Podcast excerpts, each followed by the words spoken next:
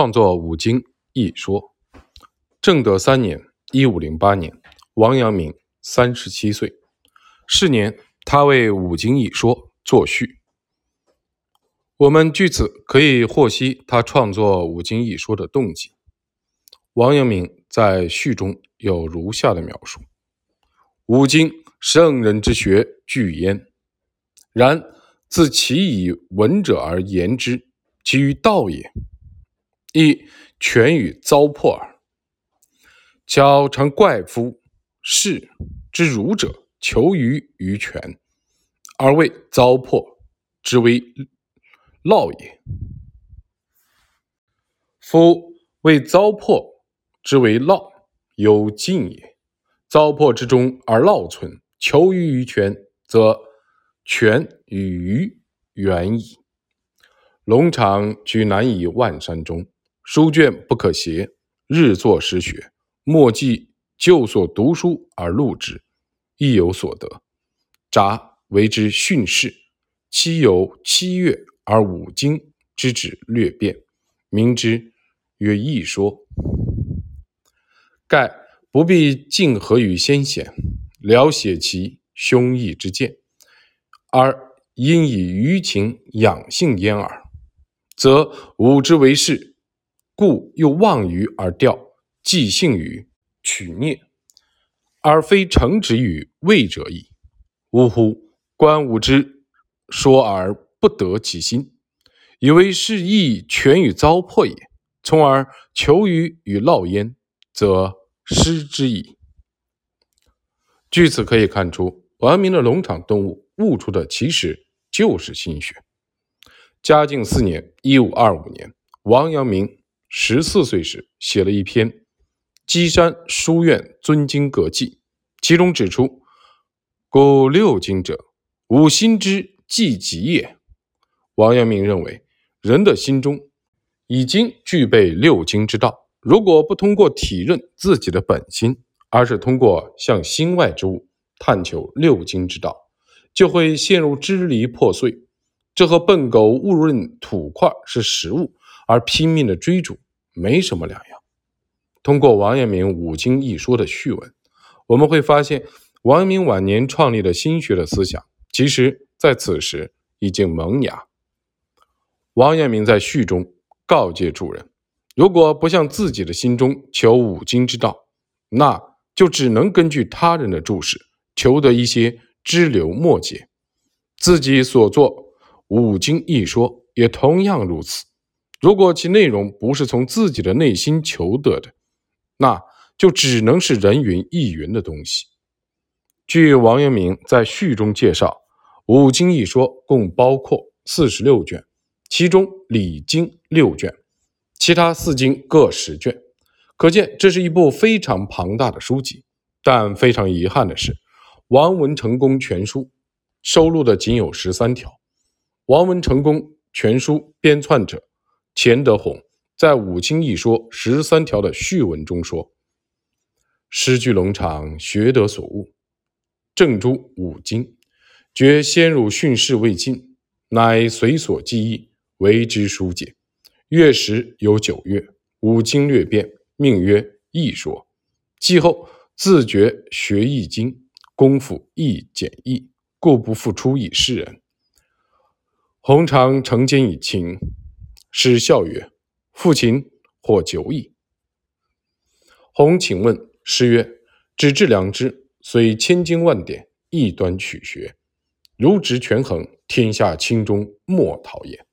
更不必知分具悉，以知解人皆人也。”后知师丧，偶于废稿中得此数条，洪窃录而得读之，乃叹曰：“吾师之学。”于一处容彻，终日言之不离是矣。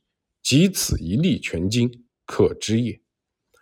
王阳明晚年烧毁了自己的五经一说，和宋朝一代高僧大慧宗杲将恩师元悟克勤的《闭言录》付之一炬有相通之处。《闭言录》自创始以来，一直被视作宗门第一名著。大慧宗杲作为元悟克勤。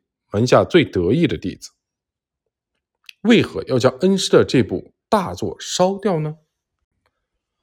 杭州金山寺住持西林禅师在重刊圆悟禅师《碧岩录集书》的后序中做了如下的解释：后大慧禅师因学人入室下于颇易疑之，才堪而邪风自错，再居而纳款自降，曰：“我碧岩录中记来，实非有误。因虑其后不明根本，专上语言，以图口诀。”由是火之以救思弊也。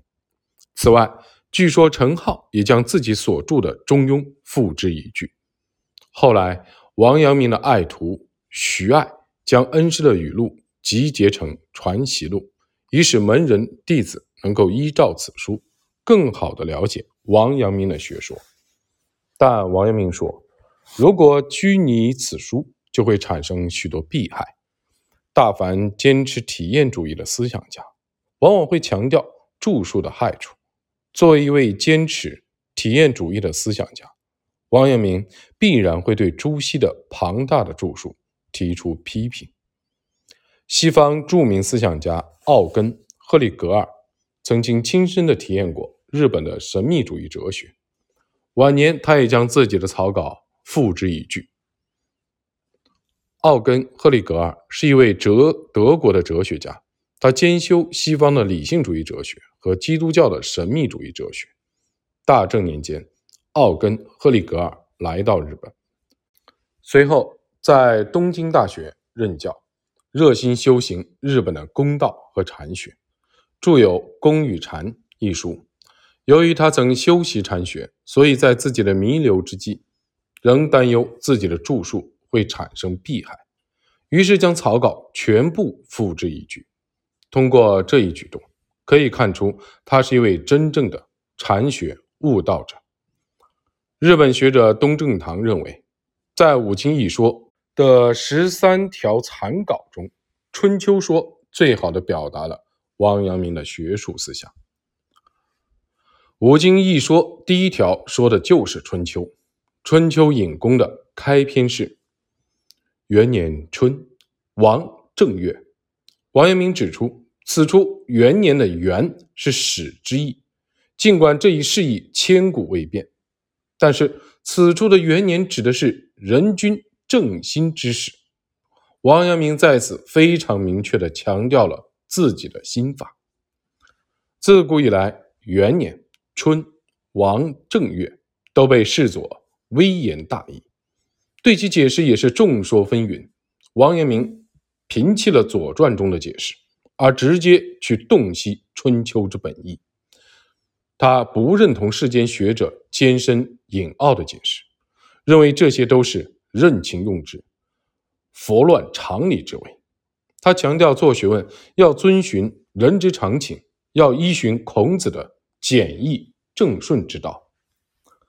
王阳明在贬谪龙场期间。曾写过一篇《论元年春王正月》，其中也详细的论述了这一思想。